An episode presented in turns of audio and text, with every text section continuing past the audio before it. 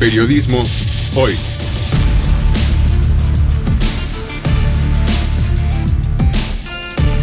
Avatares, riesgos y transformaciones del oficio de informar.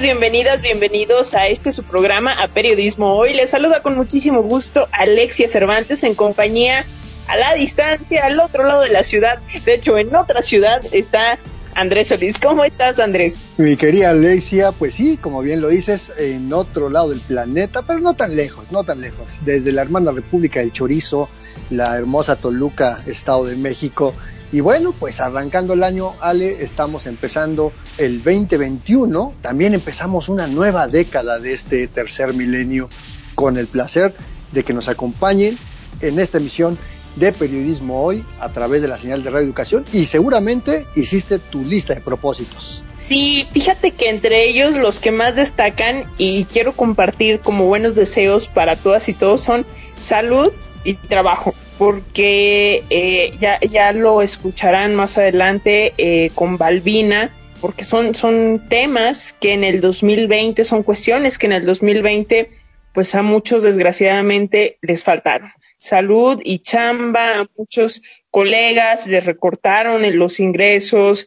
Estuvo complicadón el año, la verdad, Así que pues espero que este 2021 nos traiga, nos traiga mejores cosas. También por ahí ya ir preparando la cartita para los Reyes Magos, un cachito de rosca, pero esperar cosas positivas para todas, para todos en general, por supuesto para las y los periodistas mexicanos, porque el panorama pues no pinta, eh, para variar, no pinta nada bien, ¿no? Pues un año triste, un año complicado, un año en donde Muchas sillas quedaron vacías en las cenas de Navidad, de fin de año.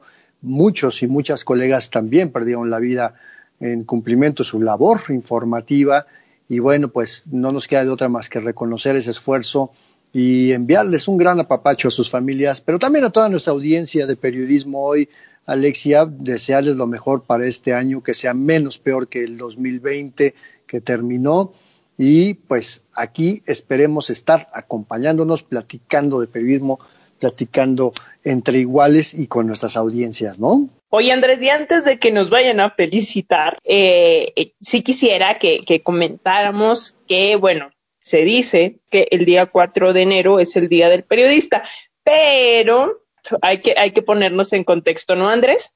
Sí, es que mira, eso fue realmente eh, en reconocimiento a un colega eh, caballero que eh, falleció, si mal no recuerdo, en ese 4 de enero.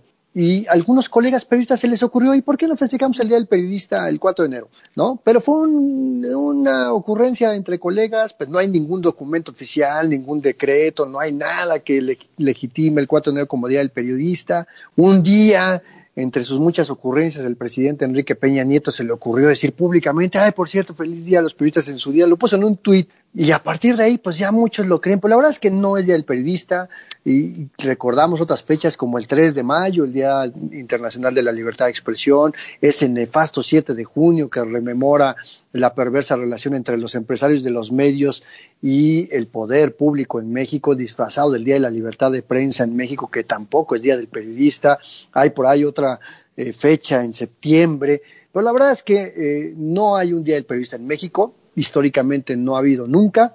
Esperemos que nunca lo haya, porque la verdad es que tampoco lo necesitamos, ¿no? Sí, bueno, y el 2 de, noviembre es el día de eh, en contra de la impunidad en los crímenes, en los asesinatos contra periodistas. Y fíjate, Andrés, que justo pues por allá vamos, porque en 2020, como ya decíamos, un año pues con más oscuros que claros, pues fueron asesinados 50 colegas, 50 periodistas esto según el balance anual de agresiones de Reporteros Sin Fronteras. Este documento, dado a conocer el pasado 29 de diciembre, señala que de esos 50 eh, colegas en nuestro país fueron asesinados ocho de manera particularmente violenta. Sí, y en esta triste lista negra eh, que hace referencia Alexia, pues encontramos al colega Julio Valdivia de El Mundo de Córdoba y Veracruz, Víctor Fernández, reportero de Punto por Punto Noticias en Acapulco, Marielena Ferral, directora del portal Quinto Poder eh, allá también en Veracruz, o el caso de Jaime Daniel Castaño, quien fuera director de Prensa Libre MEX en Zacatecas, que bueno, pues la lista es triste, es larga y que sobre todo pues apelamos al tema de la impunidad. ¿No? Y dicho esto, pues este informe al que hace referencia Reporteros Sin Fronteras, pues también reitera que México sigue siendo el país más inseguro del mundo para el ejercicio del periodismo, sobre todo porque somos un país donde no existe una guerra declarada. El llamado de Reporteros Sin Fronteras es para que las autoridades locales, las autoridades federales, se hagan conscientes de la situación de extrema vulnerabilidad en la que trabaja la prensa y sobre todo para que pues se haga lo necesario para garantizar la seguridad de las y los trabajadores de los medios, de las y los periodistas. Y de esto vamos a platicar justamente con la representante de Reporteros Sin Fronteras en México. Ella es la periodista Balbina Flores. Pero antes, ¿qué te parece si escuchamos nuestra sección Periotips, esta sección que nos regala cada semana Graciela Ramírez, sobre precisamente el tema de la protección de periodistas, muy acorde al tema que traemos este día en Periodismo Hoy? Vamos a escuchar.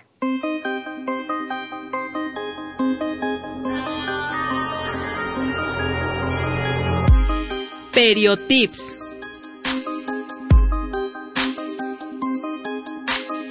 Hoy vamos a hablar de la protección a periodistas. ¿Por qué es necesario y de quiénes se les protege? El trabajo periodístico es reconocido por ser uno de los más peligrosos en el mundo en la medida en que revela al público los abusos ocultos cometidos por políticos, empresarios o delincuentes en contra de la sociedad. En el mundo existen diversas organizaciones dedicadas a la defensa de periodistas, las cuales realizan acciones para cuantificar y visibilizar las agresiones y atentados contra la libertad de expresión. Recuentos y reportes de intimidaciones y ataques, protestas públicas, gestiones diplomáticas, difusión en medios, estudios y diagnósticos de la libertad de prensa, manuales de protección, así como reconocimientos y premios a la libertad de prensa son algunas de las acciones que realizan. La Federación Internacional de Periodistas es la mayor organización de periodistas a nivel internacional. Fue fundada en París en 1926 y actualmente tiene su sede en Bruselas.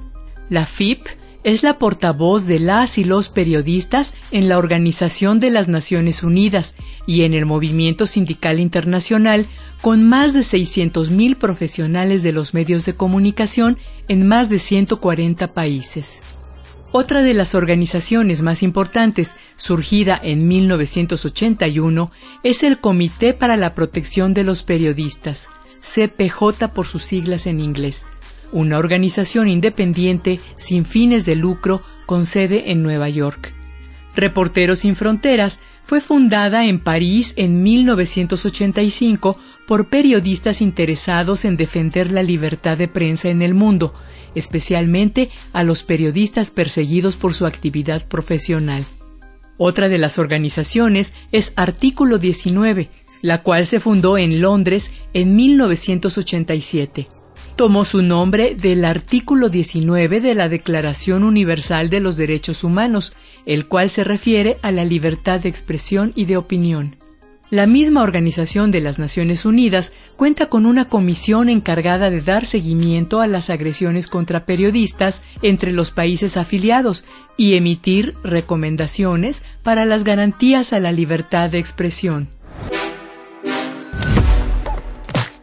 En México, las organizaciones internacionales tienen representaciones que dan seguimiento a los casos de atentados y agresiones a la libertad de prensa y ataques a periodistas. Su incidencia en la política nacional es un referente importante para visibilizar esta problemática, que en nuestro país tiene grados alarmantes, similares o superiores a los de países en guerra. También existen organizaciones formadas por periodistas mexicanos que atienden este tema.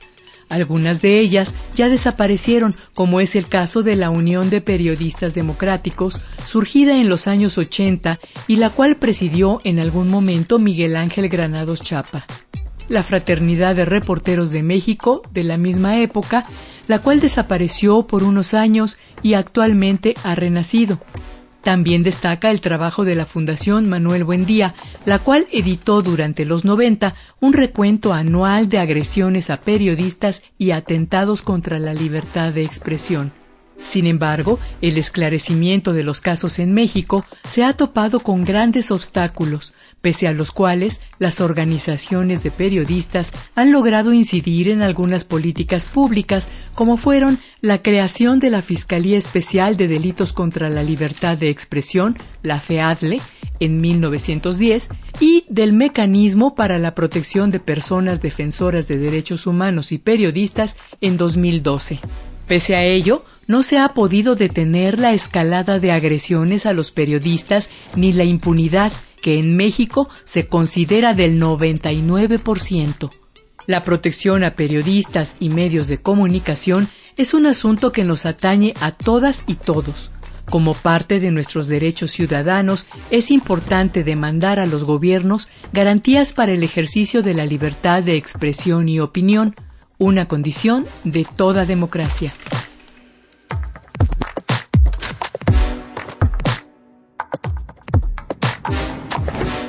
¿Qué les pareció Periotips? Por favor, comuníquense con nosotros para sugerir algún tema en esta sección de, no me gusta mucho la palabra Andrés, pero pues los expertos dicen que es alfabetización mediática pero bueno, pues díganos qué temas les gustaría en torno al trabajo de los medios, de las, de los periodistas. En Facebook nos encuentran como Periodismo Hoy y en Twitter como arroba hoy periodismo. Y aprovechamos este inicio del año y este primer programa de 2021 para mandar saludos a nuestro querido amigo Alejandro Jaramillo, quien nos saluda a, todo el equipo de Periodismo Hoy desde la hermana República de Tejupilco, Estado de México, y también a Lorenzo Sánchez, que dice, pues nos desea un buen inicio de año. Igualmente a Mar Cerco que comenta, me encantó su programa, gracias por el no, al contrario, gracias Mar y gracias por escucharnos. También por acá está Andrés Mariano Resillas que nos dice, les deseo lo mejor en 2021 y aquí hay reciprocidad, mi querido Andrés Mariano, igual para ti y un abrazo radiofónico.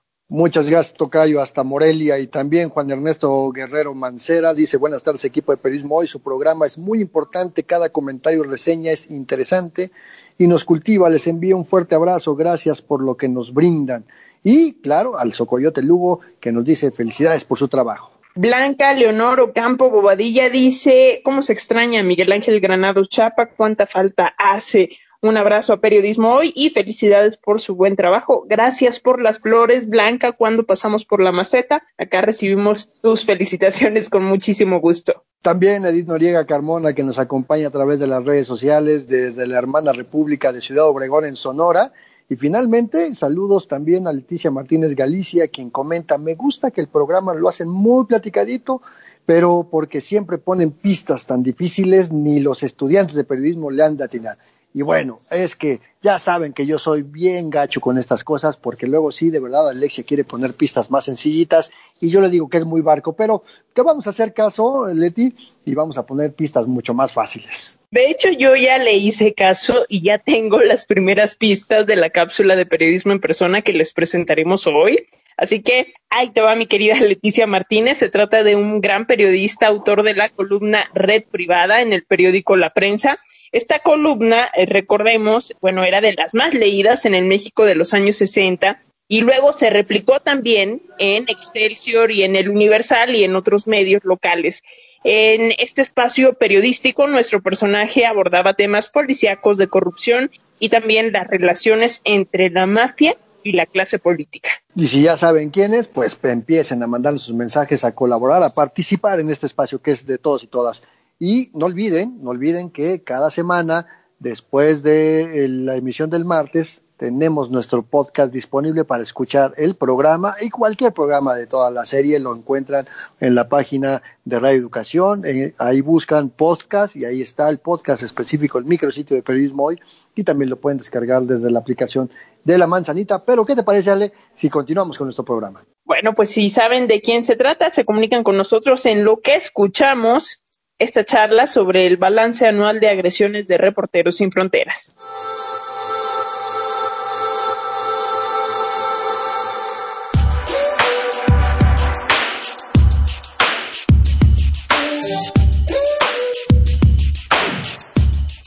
Hace unos días, a finales de 2020, del 2020, la organización que tiene su base en Francia, Reporteros Sin Fronteras, publicó su más reciente informe en el que da cuenta de las agresiones, asesinatos en contra de periodistas en todo el mundo, la estación de la libertad de expresión.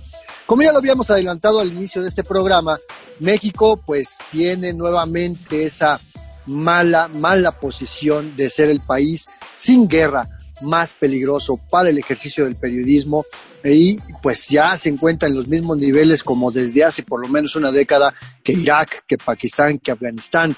Y justamente para que nos ponga en sintonía en la actualización de este informe de Reporteros Sin Fronteras, eh, pues vamos a platicar con nuestra querida colega periodista Balbina Flores, quien es pues precisamente la representante en México de Reporteros Sin Fronteras y quien ya había estado en este mismo espacio. Mi querida Balbina, qué gusto escucharte nuevamente aquí con el auditorio de Radio Educación de Periodismo Hoy.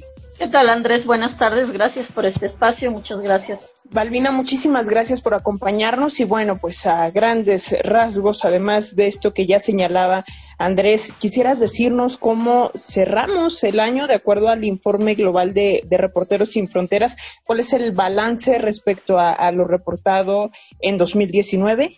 Bueno, ustedes ya habrán visto uh, desde el 29 de diciembre que difundimos este informe, este reporte, y México se consolidó como uno de los países más peligrosos del mundo. Este registra obviamente en el mundo el asesinato de 50 periodistas a nivel eh, este, mundial eh, y bueno, precisamente en un contexto de pandemia es terrible tener esta cifra pero en el caso de México es, es todavía más triste porque pues México no ha retrocedido en los últimos dos años, digamos, este, ha registrado una invariable promedio de entre 8 y 10 periodistas asesinados. En 2019 fueron 10 y este año fueron 8 y en situaciones, digamos, de confinamiento. Esto parecería que podía haber detenido a los perpetradores de estos asesinatos, pero no fue así.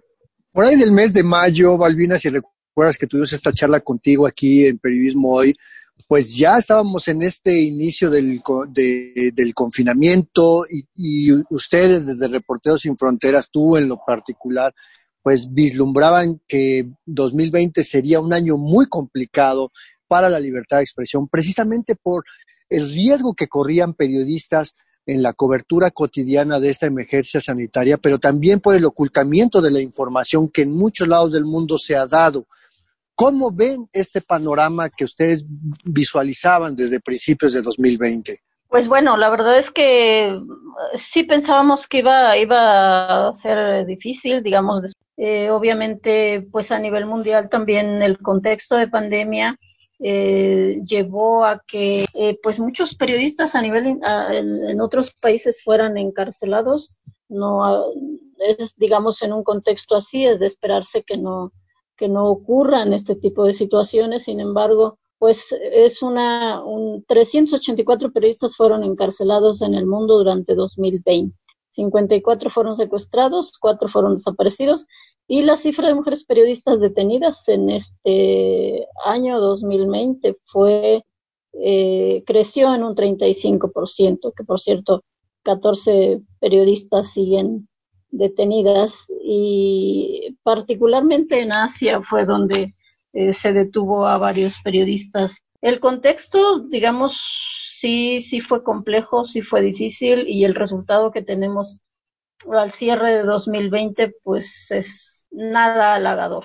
Balvina, desgraciadamente en, en México esta situación de violencia contra la prensa pues no es nueva y Reporteros Sin Fronteras eh, lleva un recuento histórico y en ese sentido quisieras decirnos desde hace cuántos años nuestro país se ubica entre los más peligrosos para la prensa porque el promedio es, es de entre 8 y 10 periodistas asesinados cada año, ¿no? Sí, ese, ese es el registro que, que tenemos desde 2019, es decir, 2019-2020, 16 periodistas han sido asesinados.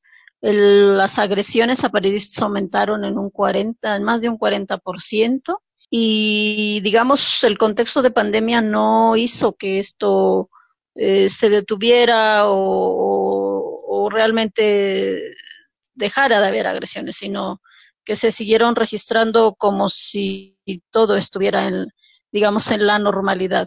Entonces, es, es triste, pero así es, ¿no? Balbina, este año de verdad ha sido muy complicado por estos temas que hablamos de la persecución permanente que no disminuyó, que eh, las mismas estructuras de gobierno, sobre todo a nivel local, ¿no? A nivel local no ha habido un compromiso para revertir, porque da la casualidad de que pues el mecanismo federal pues, le hemos cargado la culpa de todos los males del periodismo mexicano en términos de violencia y demás, y no es porque no sea responsable en su ámbito de competencia, pero muchas veces es por la inacción de los gobiernos locales. También eh, a finales de diciembre, la Cámara de Diputados hizo una reforma a la ley del mecanismo federal en donde le da facultades para sancionar a los gobiernos locales que son omisos en proteger a periodistas. Y hay muchos que ni siquiera cuentan con una ley, hay muchos que desde 2017 decidieron unilateralmente y por sus barbas no crear estas unidades estatales de protección. ¿Cómo ve Reporteros sin Fronteras este panorama eh, con el que inicia el año y que, bueno, pues hay muchos nombres y apellidos que no están haciendo su chamba? Pues bueno, es, esto de los estados no es algo nuevo, es algo que hemos registrado desde hace rato digamos, el, el mecanismo federal, por llamarlo de alguna manera, es el que ha estado asumiendo la protección. Ahora tiene más de 1.300 personas incorporadas, la, digamos, un, un número alto es de periodistas, más de 400 son periodistas. Y entonces, sí, pues además las condiciones de inseguridad para ejercer el periodismo es algo que no, que no disminuyó en 2020. Entonces, las condiciones de inseguridad para hacer el periodismo eh, se mantuvieron, ¿no? Porque las condiciones de violencia en diferentes regiones del país no han cambiado. Digo, ahí está Guerrero, ahí está Veracruz, ahí está Chihuahua, ahí está Sinaloa, Oaxaca, Chiapas, por mencionar algunos.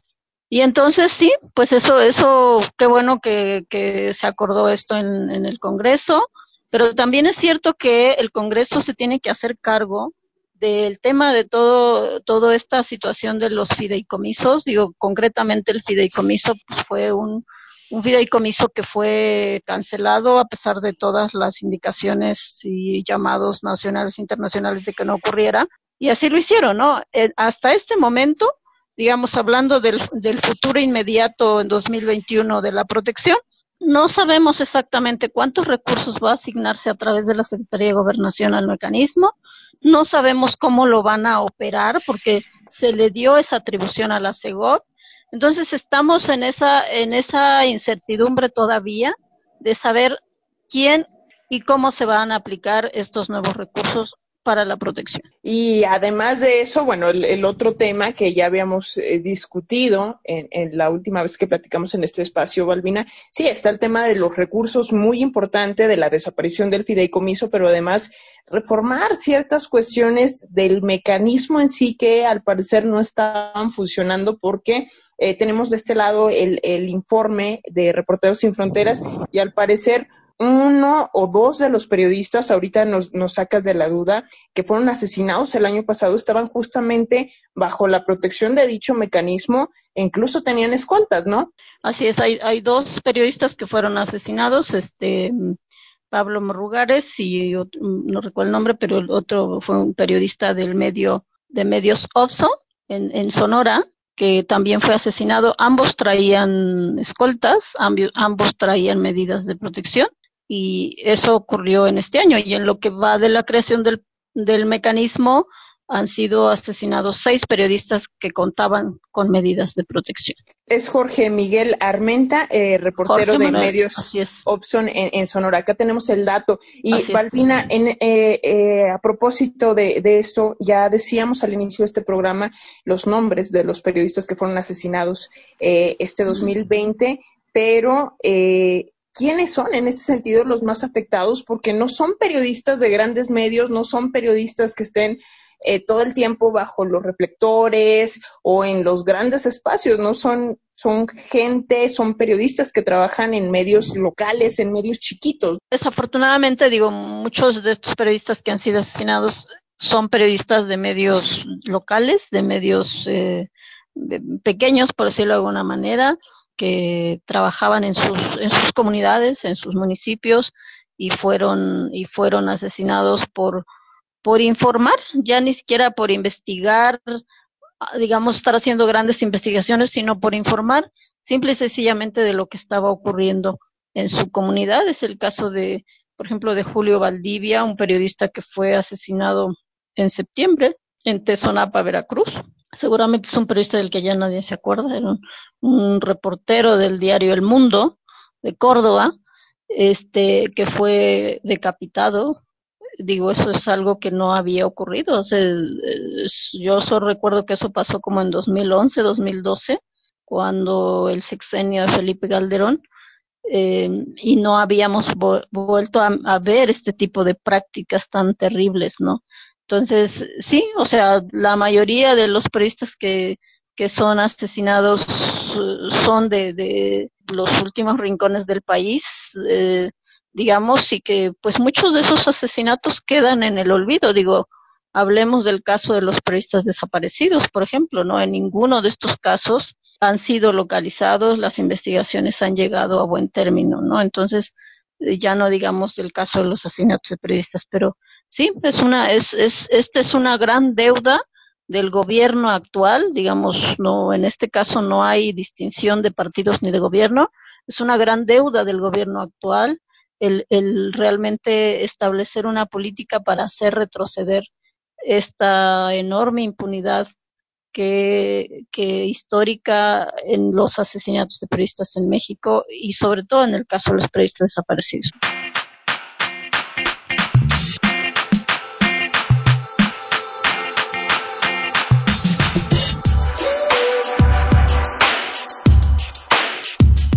Vamos a hacer una pequeña pausa, pero es para recordarles que hay que estar muy pendientes todos y todas de sus mensajes. Desde aquí de la redacción de Periodismo Hoy estamos al pendiente de los mensajes que comparten a través de nuestras plataformas sociodigitales. En Twitter nos encuentran como arroba hoy periodismo y en Facebook somos Periodismo Hoy. También nos pueden encontrar como arroba periodismo hoy radio. Y bueno, pues vamos a darles todavía más pistas por si todavía no saben de quién hablaremos en periodismo en persona no se trata de sufrir, Andrés, se trata de, de, pasarla a gusto. Yo por eso soy medio barco. Ya mencionamos que se trata de, del autor de la columna Red Privada. Y para que contesten de una vez por todas de quién se trata, les decimos también que este personaje fue autor del libro La CIA en México, un material publicado por allá de 1983 y que justamente da cuenta de cómo la Agencia Central de Inteligencia de Estados Unidos, la CIA, pues intentaba inmiscuirse en la vida política, en la vida social, en la economía del México de aquellos años. Y es sin duda uno de los periodistas más importantes del siglo XX en México, maestro de maestros del periodismo, así es que si saben quién es, compártanlo en nuestras redes sociodigitales, en Twitter recuerden somos arroba hoy periodismo, en Facebook periodismo hoy. Y ¿qué te parece Ale? Si en lo que recibimos sus comunicaciones vamos a continuar esta plática que tuvimos con Balbina Flores, representante en México de Reporteros Sin Fronteras, con quien hablamos de este informe 2020 sobre las agresiones a periodistas en México.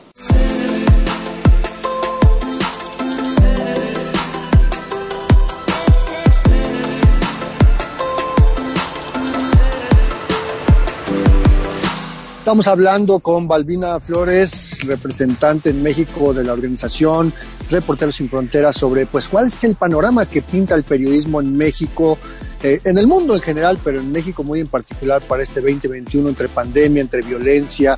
Y bueno, es importante eh, precisar de esto que estábamos hablando, porque el caso del, eh, el caso del asesinato de, en Sonora de este medio Sobson era empresario, él no era periodista él era el dueño de, varios medios eh, y entonces pues ahí su asesinato pues habría que revisarlo, pero creo que es importante, Balbina, que veamos qué le falta a los propios periodistas para darle seguimiento a este tipo de casos, ¿no? Porque justamente, pues sí, la gran mayoría de los crímenes se cometen en contra de medios y periodistas en zonas apartadas donde es difícil que llegue la autoridad en una reacción rápida de poderlos extraer de manera segura, sin ponerlas en riesgo. Hay zonas como esta que mencionas de, de, Veracruz o en la zona de Tierra Caliente de Michoacán, Guerrero, Estado de México, donde ni siquiera se puede confiar en las policías. ¿Y cómo hacerle para que la reacción también provenga desde los propios medios y crear redes de apoyo entre los propios colegas? Ah, bueno, Andrés, esta es una pregunta que hemos hecho, nos hemos hecho muchas veces a lo largo de muchos años. ¿Cómo hacer? Pues, ¿cómo hacer? Digo, eh, primero, bueno, no quitar el dedo del renglón, ¿no? Pero obviamente los, los medios también tienen mucho que, que aportar en este sentido. Digamos, los, los, los medios para los que trabajan, sean grandes o pequeños, estos periodistas tienen también que, que mantener su, su, su memoria, su voz siempre presente de estos periodistas en estos casos que no han sido resueltos, ¿no? Porque el gran problema es que en la medida en que no, no se investigue a los autores materiales intelectuales de estos asesinatos, difícilmente se va a poder romper esta cadena eh, enorme de, de impunidad, ¿no? Entonces, y eh, eso creo que hay que tenerlo muy presente.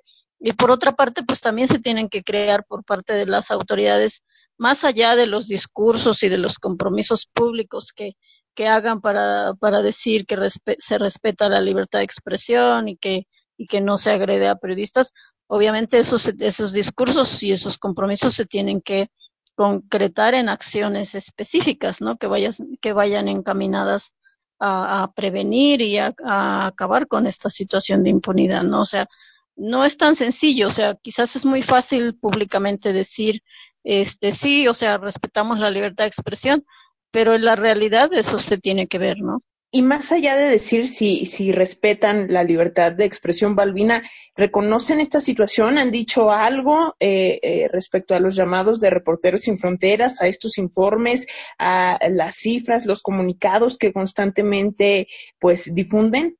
Pues mira, hay una situación particular que hay que decir de este actual gobierno, del, del gobierno de Andrés Manuel López Obrador, y de, de, de, que, que estos informes pasan casi desapercibidos para ellos, ¿no? O sea, el, la comunidad internacional es la que más se preocupa por lo que pasa en nuestro país.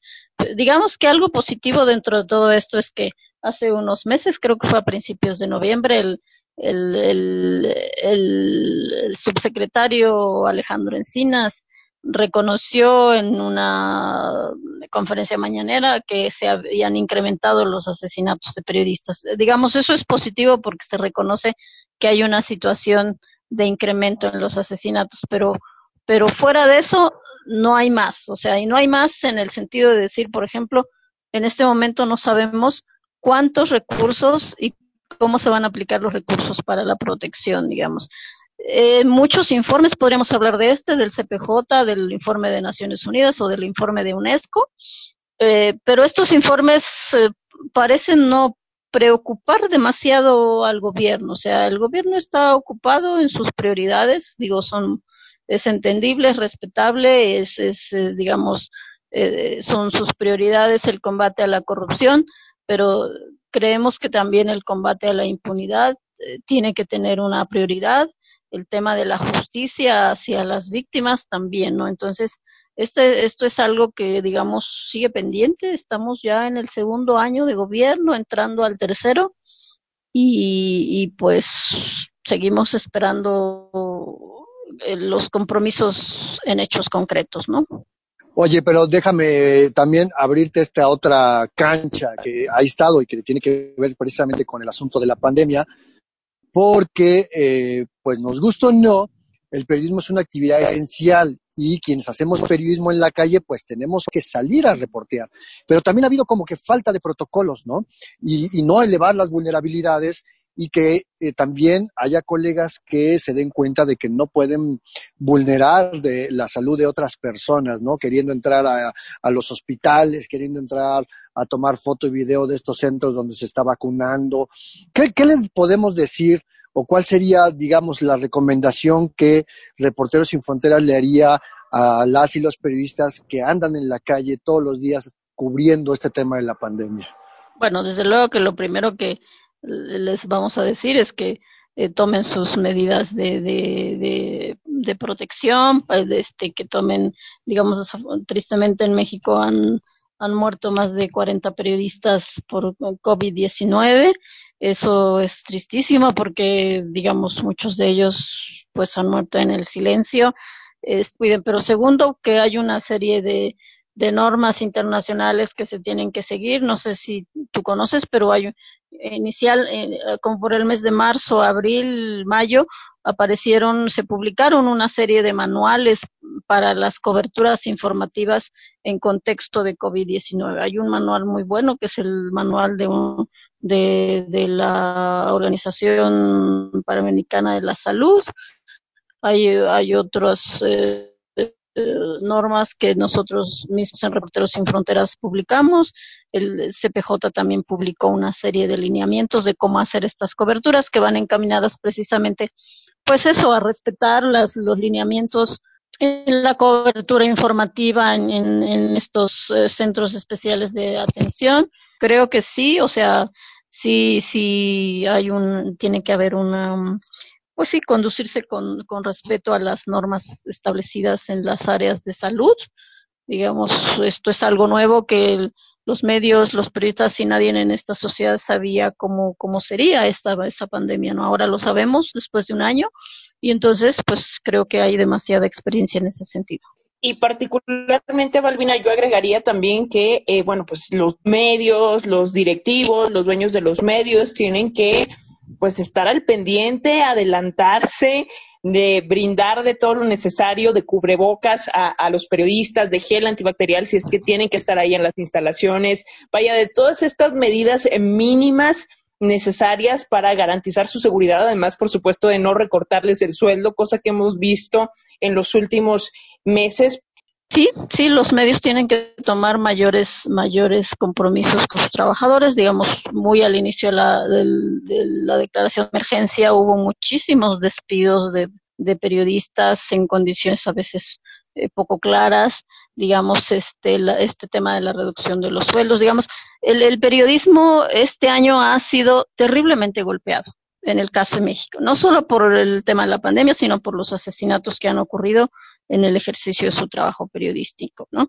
Y, y por otra parte, pues también porque las condiciones de, de, a las que se enfrentan los periodistas que hacen las coberturas son de muchísimo riesgo. Hace poco un colega me decía, bueno, eh, quizás habría que pensar que dentro de esta población prioritaria eh, para la vacunación también deben estar los periodistas que hacen las coberturas de las giras eh, presidencial y de la y de, y de, lo que inicia ahora en México que también es todo un tema el proceso electoral no digamos la gran pregunta sería bueno los los periodistas son un sector prioritario pues si lo vemos desde el, desde el ámbito del derecho a la información y la libertad de expresión, tendríamos que decir. Que Sin sí. embargo, pues digamos que hay otros sectores de la población igualmente expuestos, como Así los es. que trabajan en el reparto de comida, los choferes del servicio público, y yo no creo que por ser periodistas tengamos derecho a que nos vacunen primero, ¿no? Ahí estaríamos más bien reproduciendo esos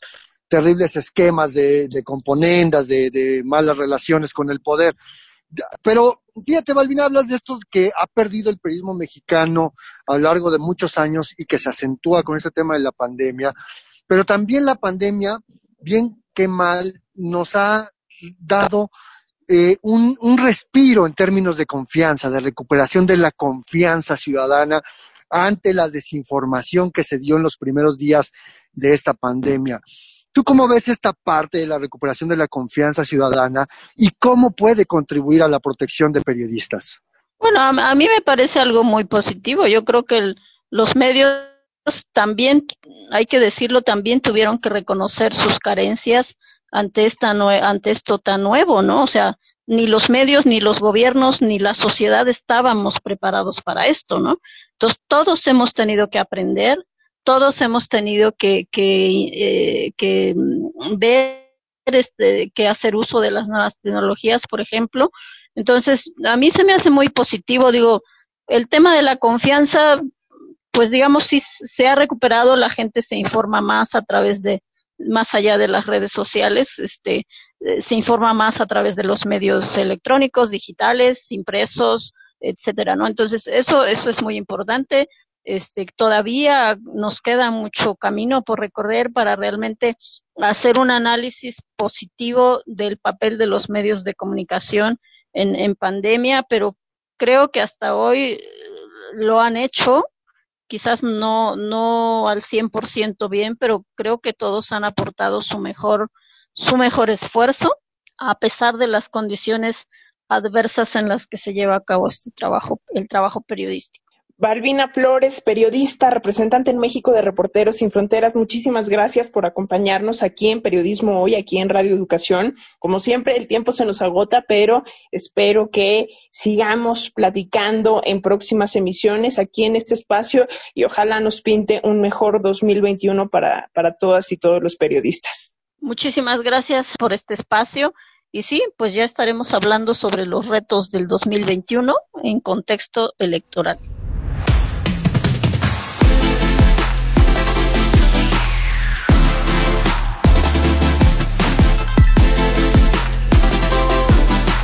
Pues espero que esta charla que tuvimos con Balbina Flores les haya gustado mucho, así como nos gustó a mí y a Alexia y a todo el equipo de periodismo hoy, porque nos pone en un panorama muy real de esta crisis que el periodismo mexicano enfrenta desde hace ya muchísimos años y que creo que acá aquí nos toca un pequeño granito de arena para poderlo resolver desde nuestras trincheras.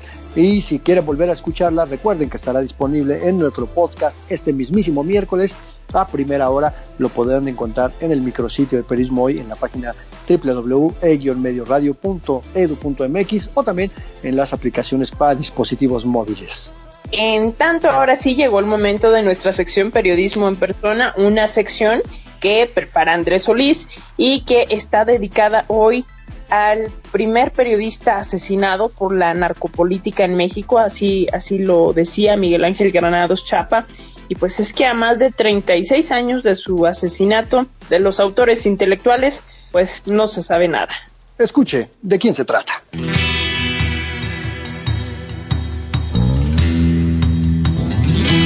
Periodismo en persona. Hoy dedicado a Manuel Buendía Telles Girón.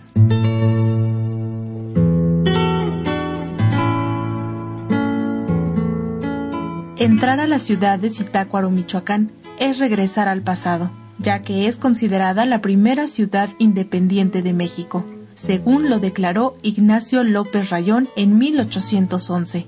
Justo en la Avenida Revolución, la principal avenida de Zitácuaro, se encuentra la estatua de uno de los mejores referentes de la libertad de prensa y del periodismo en México, la estatua de Manuel Buendía Telles Girón.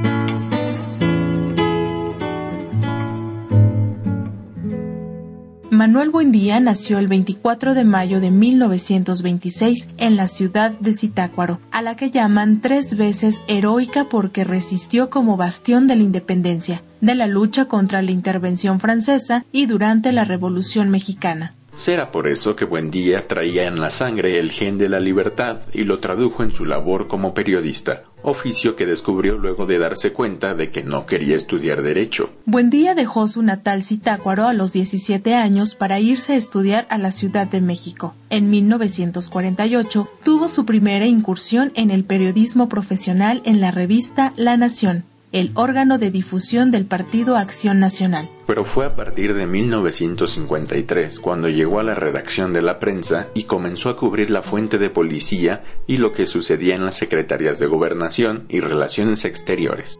Así fue como el reportero se especializó en temas de la política y su relación con lo policíaco.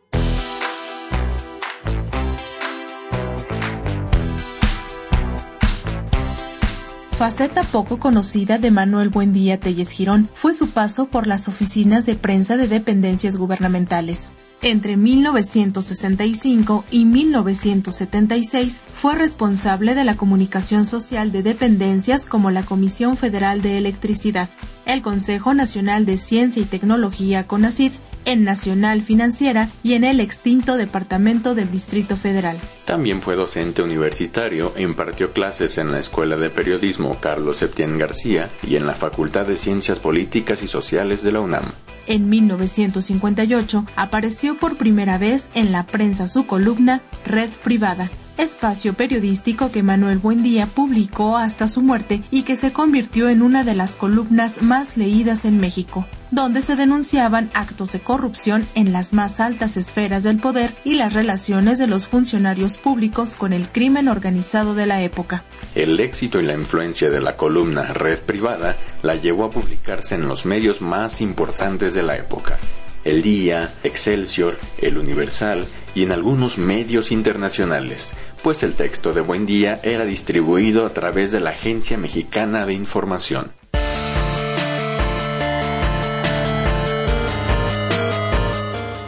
Red Privada se convirtió en un referente del periodismo mexicano por la manera en que se abordaban y denunciaban los abusos de poder y la corrupción. Pero también en esta columna Manuel Buendía comenzó a desentrañar las oscuras relaciones entre las mafias y la clase política, la forma en cómo se usaban estas relaciones para hacer negocios por encima de la ley. Buendía siempre fue más allá y también investigó a los grupos de la ultraderecha en México que entre los años 60 y 80 sirvieron al poder político como grupos para golpear a los movimientos sociales, a la izquierda y al Partido Comunista. Y también investigó la manera en que la Agencia Central de Inteligencia de Estados Unidos, la CIA, intentaba inmiscuirse en la vida política, social y económica y sobre estos temas escribió dos de sus libros más famosos, La CIA en México, de 1983, y La ultraderecha en México, publicado en 1984, poco antes de su muerte.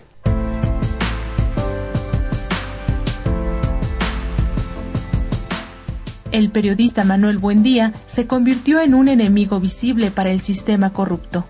El 30 de mayo de 1984 fue asesinado y Miguel Ángel Granados Chapa a este crimen lo llamó el primer asesinato de la narcopolítica en México. Su muerte fue atribuida a José Zorrilla Pérez, quien fuera director de la extinta Dirección Federal de Seguridad, el cual estuvo preso por 35 años por muchos delitos, pero no por el asesinato del periodista, cuya muerte significó un golpe trascendental en la historia del periodismo mexicano.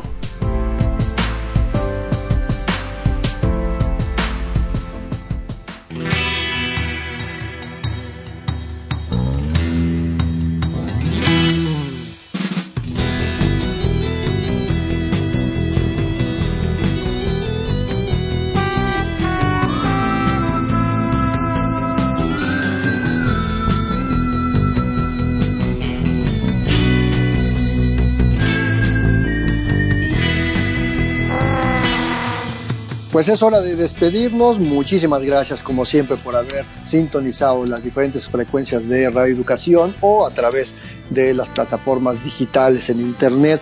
Como siempre es un placer que hayan sido parte de esta emisión. Y ya saben que tenemos una cita, nuestra cita es todos los martes, pasadito de las 13 horas y seguimos la conversación en nuestras redes sociales, en Facebook Periodismo Hoy y en Twitter arroba Hoy Periodismo. Mientras tanto, Alexa Cervantes, te reitero mis mejores deseos para ti y toda tu familia para este 2021, a todo el equipo que hace posible, por supuesto, nuestro programa y a toda nuestra amable audiencia y la invitación a que nos sintonicen el próximo martes y esperamos que pues quienes creen en esta parte que los Reyes Magos también cumplan sus deseos. Andrés Solís, como siempre, un gusto y pues sí, feliz Día de Reyes.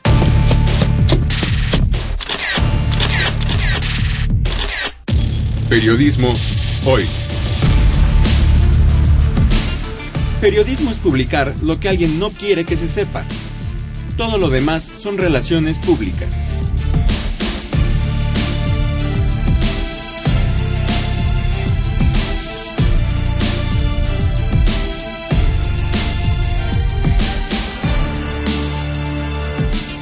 Trabajamos para usted en el Servicio Social Frida Ramírez, en la edición digital Alejandro Ramírez, la musicalización de Oscar Solís, Edith Rojas en la asistencia de producción, en la conducción Alexa Cervantes y Andrés Solís, en una producción de Graciela Ramírez para Radio Educación.